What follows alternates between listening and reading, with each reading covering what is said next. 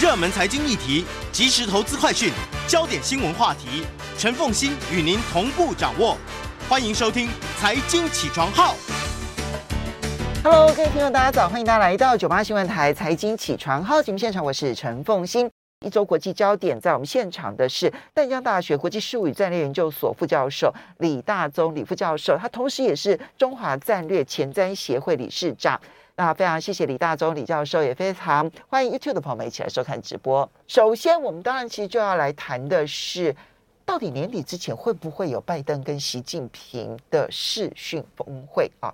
那么，嗯、这个苏利文，也就是美国的白宫顾问，好，国安顾问，然后跟中国大陆的呃外事委员会的委员，啊，主呃外外事委员会的这个委员，呃中中央政治局委员啊，外事工作委员会办公室主任杨洁篪呢，他们在瑞士苏黎世会面了。对，对会面完了之后呢，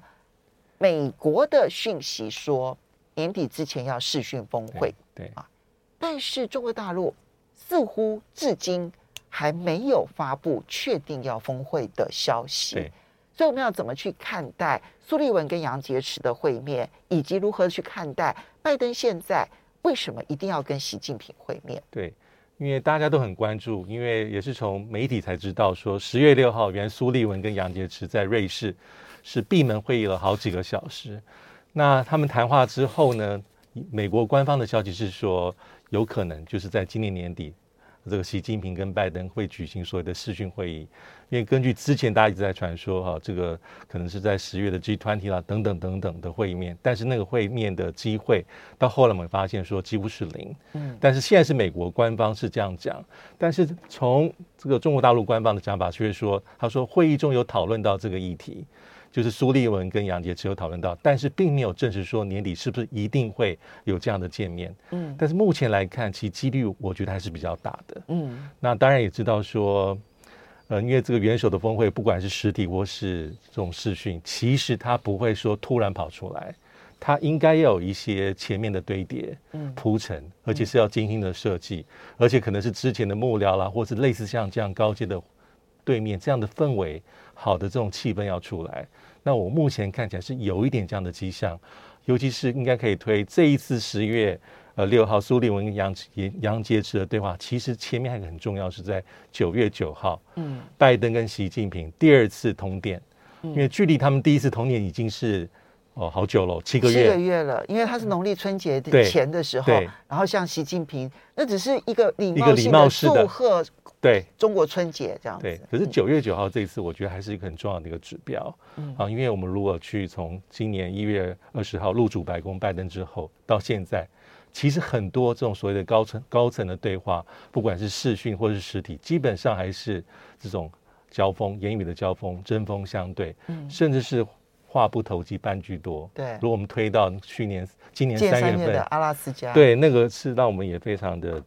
看到说，在镜头面前。双方二对二有这么激烈的一个谈谈话，而且很多是做给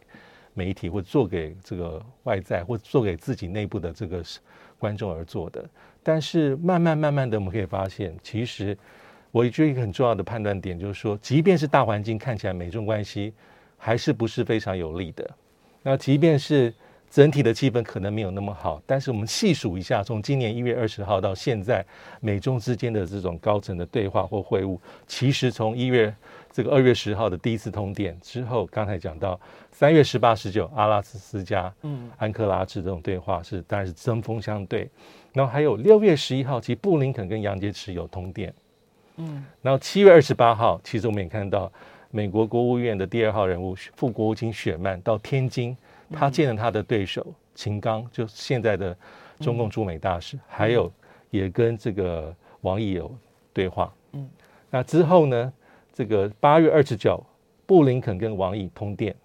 然后九月九，习近平跟这个拜登二度通电。我的意思是说，即便是这样这样子，美中关系好像是剑拔弩张，但是这么不能说是密集，但是并没有缺席这种高层的对话。其实意思是说。就是一个重要的迹象跟指标，美中并没有到全面的对抗的状况就斗而不破，完全是斗而不破。这这个是一个最高的标准。对，嗯。那还有就是这些对话一定是要精心的铺陈，气氛的堆叠。嗯啊，他不可能说我要峰会，不管是视讯或实体，我马上就能。所以目前我们看到这样的迹象。那对比过去，其实拜登跟习近平的这次的假设会有，我觉得机会颇大。嗯。其实他并不不能算很快，因为我们看看奥巴马当年是在一月二十，二零零九年一月二十号就任，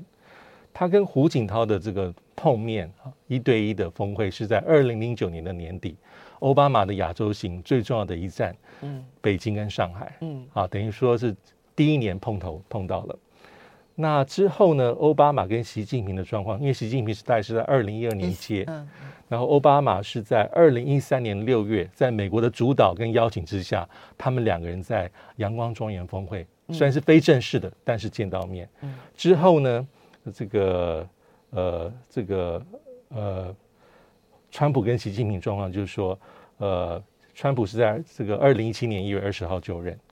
那二零一七年四月份，两个人已经在海湖庄园峰会非正式的会晤，嗯，而且年底川普就访问了美国，嗯，所以以这次来看，其实川普就访问了访问了这个中国大陆，中国大陆，嗯，所以目前状况来看，不并不能算是很快，而且中间我们看到很多很多的一些呃一些来来回回突变，对，嗯，那还有一点我觉得很重要，就是说，即便有这次峰会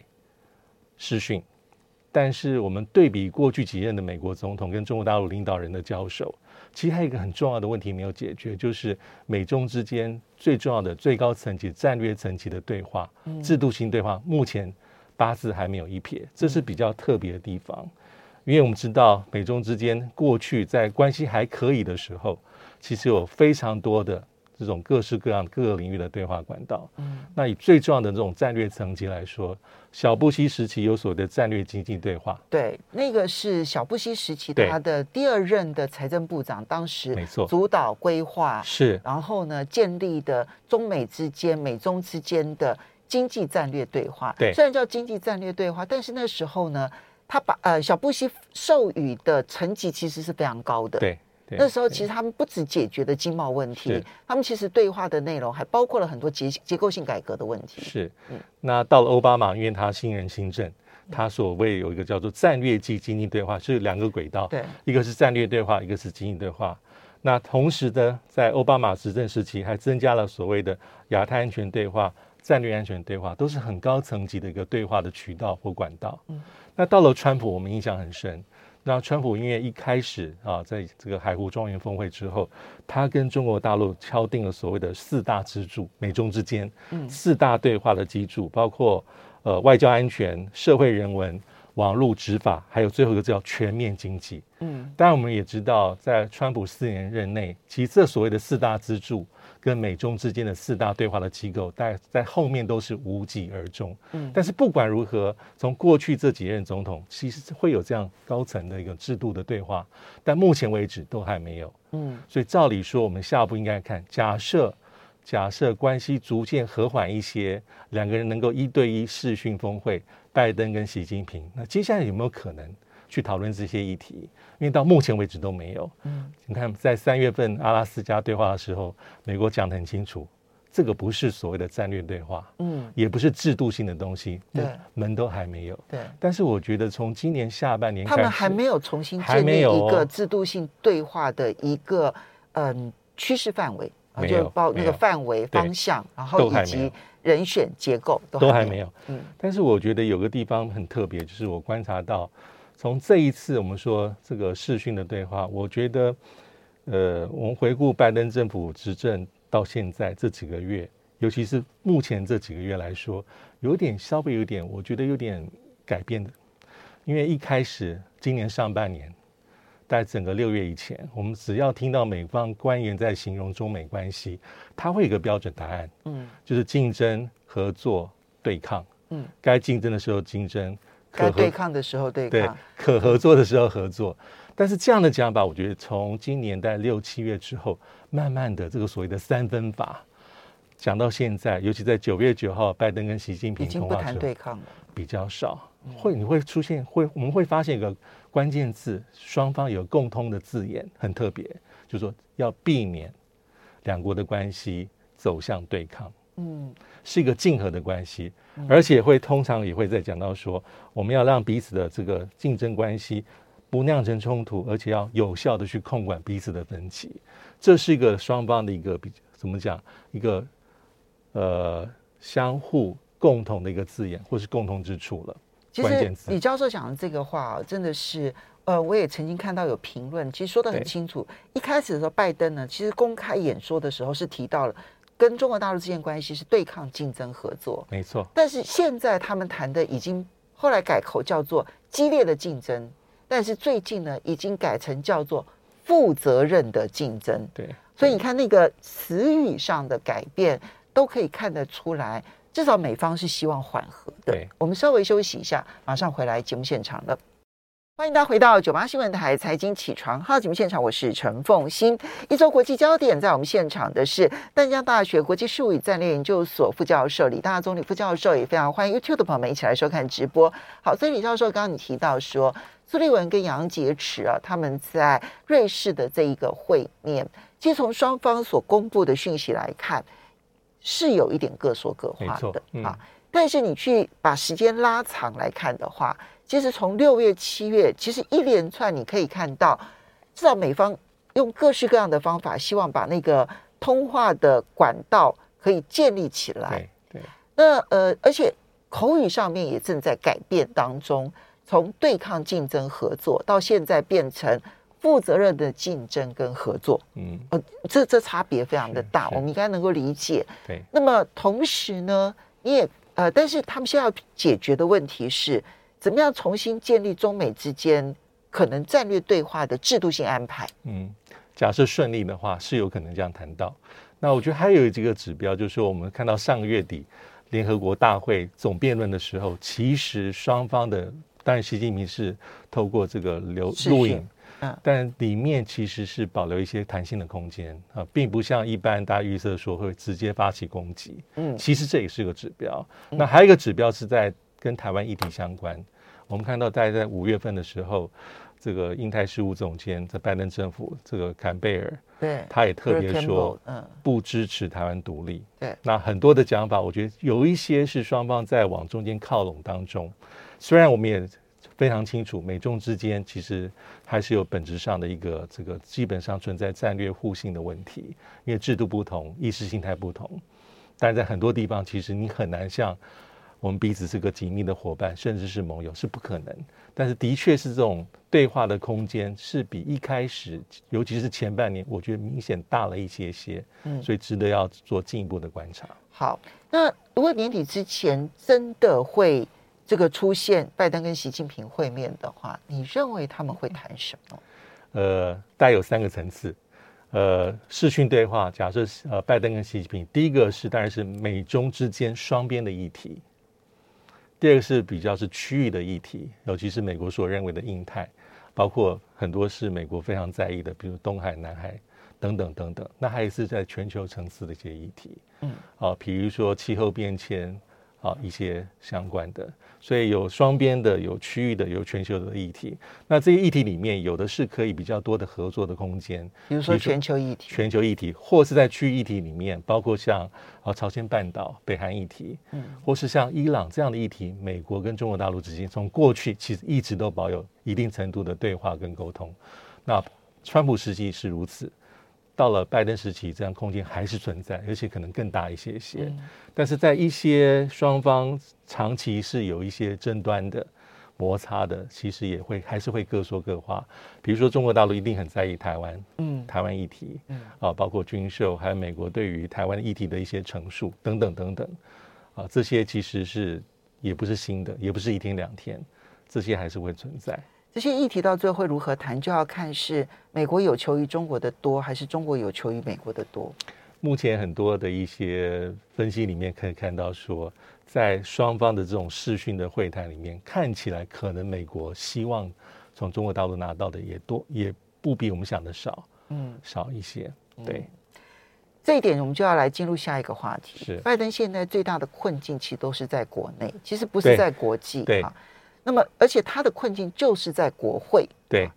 那么是呃十月一号之前好不容易解决的是政府可能要关门的问题，对，暂给了一个临时预算，好，临时拨款可以撑到十二月初，没错。那么紧接着呢要去解除的炸弹呢是即将面临的债务上限已经这个不但额满了，而且他手上所有的工具全部用完了之后，美国国债会出现债务违约，对。终于在上个礼拜，好，那美国的参议院的共和党的领袖麦康纳呢，他同意让步，那么给予了四千八百亿美元的上限，这是精密计算出来的，是。精密算出来说，你美国财政部只能够用到十二月三号，对，因为那那这个工具又只能够用一次，对，所以看起来十二月初拜登就会同时要面对他到底能不能通过。他所想要的预算，然后让政府不会关门，甚至于可以执行他要的基础建设跟社会安全问题。然后同时又要去面对的是债务上限，我必须要在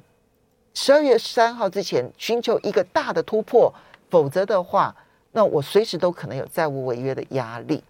怎么来看待？我觉得现在的确就像刚刚凤馨所说的，嗯，的确需要拆弹专家。而且目前大家都解决的都是一些燃眉之急，啊，比较治标，但是根本的议题可能都没有解决啊。因为参议院这一次是十月七号，但是双方谈好，所以五十票支持，四十八票反对，它就是增加四千八百亿，而且真的真的就只能再用到十二月三号，它是暂时解决问题，但是还没有办法真正解决问题。那。应该是在众院，应该是在今天嘛？美东时间十月十二号也会表决，预料会通过，嗯、应该会了。那拜登就会马上去做。对，因为众院的结构没有像参议院那么紧绷，这么紧绷，所以是没问题。所以这是下一步。那其实我觉得很特别的地方是在参议院这次呃这个两党在谈之前，其实拜登有非常强硬的讲话，他带有两次，而且是明明确是在攻击共和党。十月四号他他讲他说。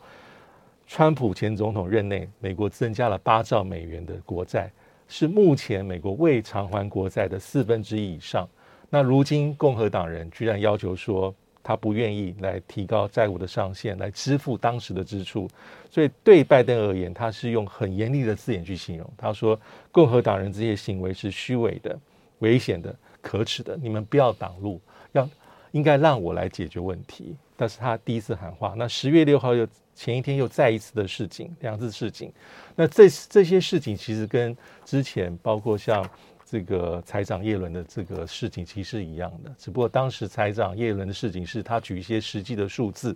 跟提出一些可能假设这个债务上限没有办法获得解决的话，对于美国经济跟金融造成的影响。我们上个礼拜也有谈过，说外界会有非常这个造成美国信心的危机，嗯，灾难性的后果。而且美国的信用可能会破产，嗯，啊，会有一些社会福利的津贴支付不出来，啊，经济衰退、失业率等等等等。那其实后果是很严重的，是很严重，全世界都很影响重大。对，它是一个连锁，因为全世界的债券投资者太多了，对对啊，而且美国国债又是全世界各式各样的债券当中的最大项，而且大家觉得最安全的。是，你有很多的投资工具是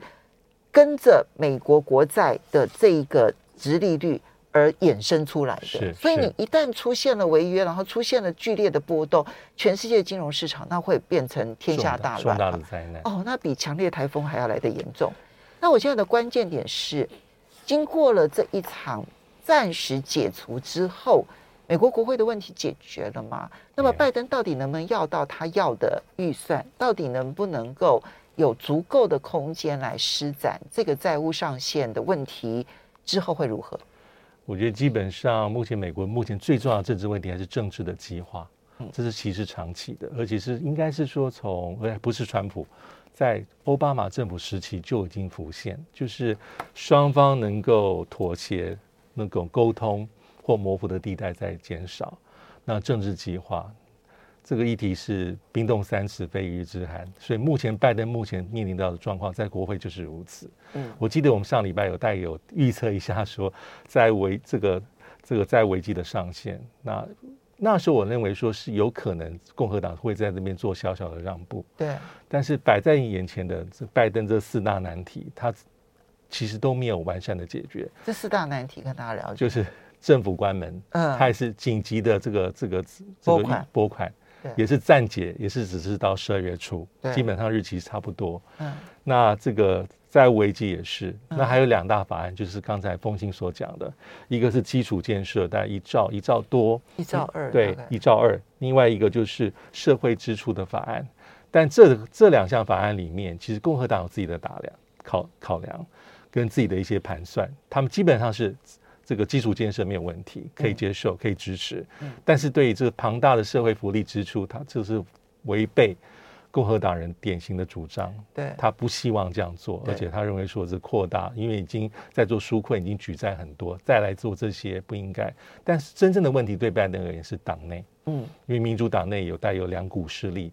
比较进步派的，或是比较激烈的，认为说这方面他是不能妥协。所以那三点五兆一分都不能让，一分都不能让，所以才会把这两议题卡在一起。所以照理说，他们当然也这些进步派的这个民主党人，当然要支持社会这个基础建设的法案一点二兆。但是他把这两个东西挂钩之后，意思是说我不能让你先通过，嗯，先通过之后，那我所在意的这些教育、儿童照顾、健保体系、医疗，还有气候变迁的这个庞大社会支出三点五兆的法案，我很怕就被白白的。吃下去就不可能通过了，但是所以目前是考验拜登拜登总统，因为他、嗯、他认为有空间，嗯，可以缩减社会支出法案。其实这四件事情是环环相扣，环环相扣，环环相扣。就是你如果不能够解决那三点五兆的对。的的争议，然后缩减到变成共和党跟民主党都能接受，对，你就没有办法去解决你的政府关门的问题，因为你的预算就很难过，对，对，那到最后你的政府关门的问题也没办法解决。那你政府关门的问题没办法解决，你债务违约的问题也没办法解决，环环相扣，这时候考验考验拜登。嗯，那拜登基本上是把他啊在上任第一年的难题，把他的政治生命也赌在上面，因为这两法案都是列为是优先法案，对拜登政府是没有输的空间跟本钱，只要考验他协调还有斡旋的能力。照道理说，总统美国总统的职位在过去是有些他的光环。嗯，那因为。国会本来就不见得是你这个这个多数，就是跟你同样的政党。那过去可能总统会用他的一些优势来制造成一些跨党派的联盟，根据不同议题。但是我刚刚所说，从奥巴马执政时期到现在，这样的空间其实在缩减当中，因为政治高度的激化和对立，嗯，所以是更加考验总统的这个领导。到目前为止，其实我看到川普以及川普的支持者都已经非常的活跃了，然后呢，都开始只要共和党的人对于这个拜登的政策有稍微的让步或者是妥协，他在党内就会遭遇到激烈的批评，这样子，川普代表然后去批评，所以云云硬雾软了，嗯，对，所以这个政治计划的问题恐怕还会有很长一段时间，是。好，刚刚我们其实，在节呃这个一周国际焦点之前，我先讲了这个诺贝尔经济学奖啊。那呃这一次的诺贝尔的和平奖，呃就你知道，他其实颁奖都是有他的，都是他有他的目标性意义的哈。他颁给了这一个菲律宾以及俄罗斯两位独立媒体人，然后呢都是。专门这个以监督批评政府为原则的两位独立媒体人，我们要稍微休息一下，来了解一下这两位，其中一位是女性哦。对，欢迎大家回到九八新闻台财经起床号节目现场，我是陈凤欣，在我们现场的是淡江大学国际事务与战略研究所副教授李大中李副教授，那也非常欢迎 YouTube 的朋友们一起来收看直播一周国际焦点。好，呃，李老师，诺贝尔和平奖颁奖给这两位。这一个呃，俄罗斯，然后以及菲律宾的媒体人，其实这理论上来讲，应该是这个国家的光荣了哈。但是它多多少少其实带有它讽刺的味道。嗯，怎么来看待？对，第一个我们讲说，呃，这次和平奖其实是它的出炉，其实很多人其实没有办法预测。我记得我们在节目中讲过说，说有也许因为疫情。像 WHO 或是那些提倡疫苗公平分配的平台有可能，但这一次这关键，他给给了两个呃得奖者，一位是菲律宾新闻网站共同创办人兼执行长呃瑞萨是位女性，那第二是给了俄罗斯独立报《新报》的总编辑穆拉托夫。那这两位的共同点就是捍卫新闻自由、监督政府。对。那英国《泰晤士报》他更直白，他说其实他们就是挑战俄罗斯普廷跟菲律宾杜特地的两个媒体或是两个记者。嗯。那非常明显。那它的特别意义是哈，应该是说诺贝尔和平奖的这个百年历史，它是八十七年以后，时隔八十七年再度颁给记者，就是八十七年前，记得是颁给了，嗯、呃，这个是德国，呃、德国对是国际组织吧？呃，记者的话是，呃，颁给记者是在一九三五年，一九三五，当时一位德国记者叫做。呃，奥西艾这个兹基，因为他是揭露在一战之后，呃，德国在做秘密的军备整建的计划，而获得诺贝尔和平奖的这个青睐。嗯，那他当然是在一九三八年的得奖后的三年，是在纳粹的监禁之下，在医院中过世。所以这是自从这一位一九三五年之后，啊，是现在是二零二零二二零二一年再度颁给记者。嗯，那先讲这个菲这个菲律宾的瑞萨，他其实是。呃，这个他这个媒体是，他现在是六十三，呃，五十八岁。他是新闻工作从事了三十六年，他之前也在 CNN 做了十年啊，在菲律宾还有印尼的办事处工作。那他这个媒体哈，其实非常特别，基本上他就是在做一些很敏感的议题。啊，就是说是在监督政府，那尤其是跟杜特地，我们上礼拜所谈的主题相关，在杜特地因为他是高举着要打击这个毒品犯罪集团，所以他做了很多这个这个媒体叫做勒普呃拉普勒媒体，他做了很多是呃跟法外处决相关的报道，哦，就是不经审判。对，啊、菲律宾就直接就直接受审就地处决。那这些的确是很有争议，因为我们记得上礼拜我们谈论过，根据菲律宾政府官方自己的讲法是说至少六千多人。嗯，可是像是联合国跟一些国际相关的组织，他说这个人数可能是几倍都有。那尤其是最近又受到 ICC 国际刑事法院说要追溯这件事情，但杜特地的讲法是他非常强悍，说绝对不会允许这些 ICC 来菲律宾来做调查。所以一般认为说，杜特地目前他非常支持他女儿出来选，他自己是，呃，他的副手是选这个副的，原因是因为他希望在他退退休之后能够免除这些司法的调查跟起诉和追诉，所以这里面有这样的一个原因在，而且这个呃拉普勒这个媒体其实他还有报道很多，比如说在二零一六年。他批评很多菲律宾的国营企业跟私营媒体大量发表跟总统有关的假新闻，所以他锲而不舍去调查这些假新闻。那目标是锁定包括政府掌权者，那还有法外处决。但是他也受到一些公家是公家单位的一些反制，比如说指控这媒体漏税、网络诽谤，而且违反了宪法法律规定的外国资本持股的相关规定，所以他也受到很多的一些。这个官方的一些反制或是追杀，嗯，那甚至官方这个官员说，你这个媒体基本上是在一天到晚散布假新闻。现在大家都用假新闻相互攻击的这样子。对，嗯、那瑞萨他的颁奖这个这个他获得的感言，他自己讲的是说，我这个奖品是奖项是给全世界所有的记者，嗯，他是这样说。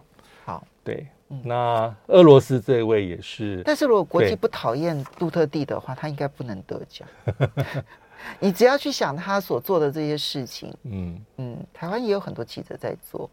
嗯，好，OK，我们就这样讲到这边为止。好，好，来，那俄罗斯就是所谓的一个独立媒体叫《新报》的总编辑哈穆拉托夫，他年纪是六十岁。那他担任这个《新报》是一九九三年成立的，嗯，他担任这个。呃，独立媒体的总编辑长达二十四年，那他也是对一样跟刚才所讲的，他的重点都是对于政府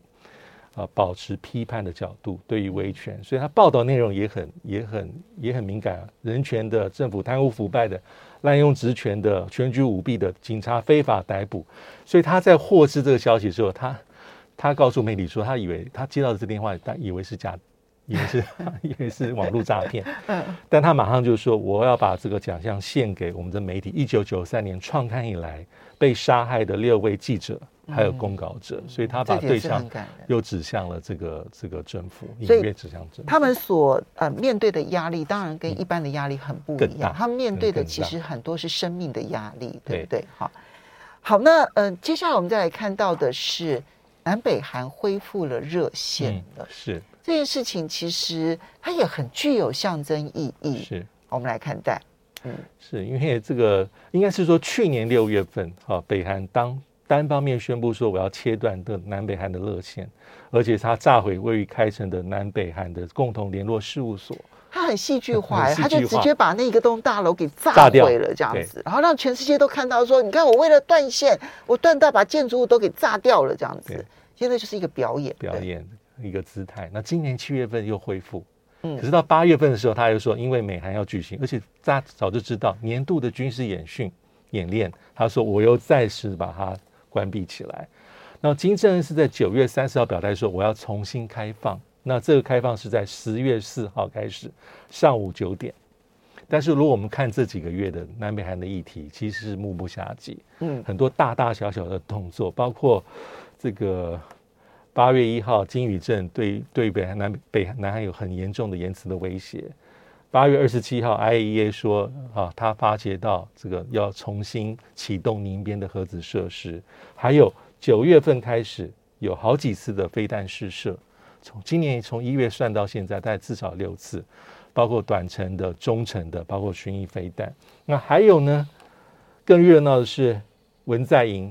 嗯，南韩总统在九二三联合国大会上呼吁签署终战宣言，当时也是轩然大波。其实文在寅的这个宣布是重要的。对，好，那当然，嗯嗯，文在寅他个人的出身背景，让他呢对于南北韩的最终的和平统一，其实他大概算是在呃南韩的政界当中啊最具有代表性，然后最具有积极性的。对，对，他提了这件事情。惹怒了拜登啊！拜登连跟他见面都不肯见面，他的人已经到了联合国了哈，就到了纽约。然后呢，拜登其实也见了非常多的领袖，但他不肯见文在寅哈。你就从这里面可以看得出来，就是文在寅希望朝鲜半岛借由中战协议之后，嗯、接下来更进一步的可能走向不是非核化而已，那尽量的减少它的军事对立的这样子的一个这个可能性。因为他明年就要卸任了，所以他显然是要为他未来去定调这样子的一个事情。但这件事情在南韩能成吗？北韩有回应吗？其实，在文在寅在讲话的当天，北韩的副外相他的回应是非常冷漠的。他是说，为时尚早。啊！如果你们不改变对朝鲜的敌对政策，即使签订中战宣言也没有任何意义。这是九二三当天，但很快金宇镇在九月二十四号，他的口径就比较热络。他说是个有趣的提议跟好想法。嗯，他顺便提到了几件事情，有三个步骤了：中战宣言、共建共同联络办事处，还有高峰会。他把这三个都抛出来。那其实美国刚才风清所讲到的，美国其实，在官方上他没有很，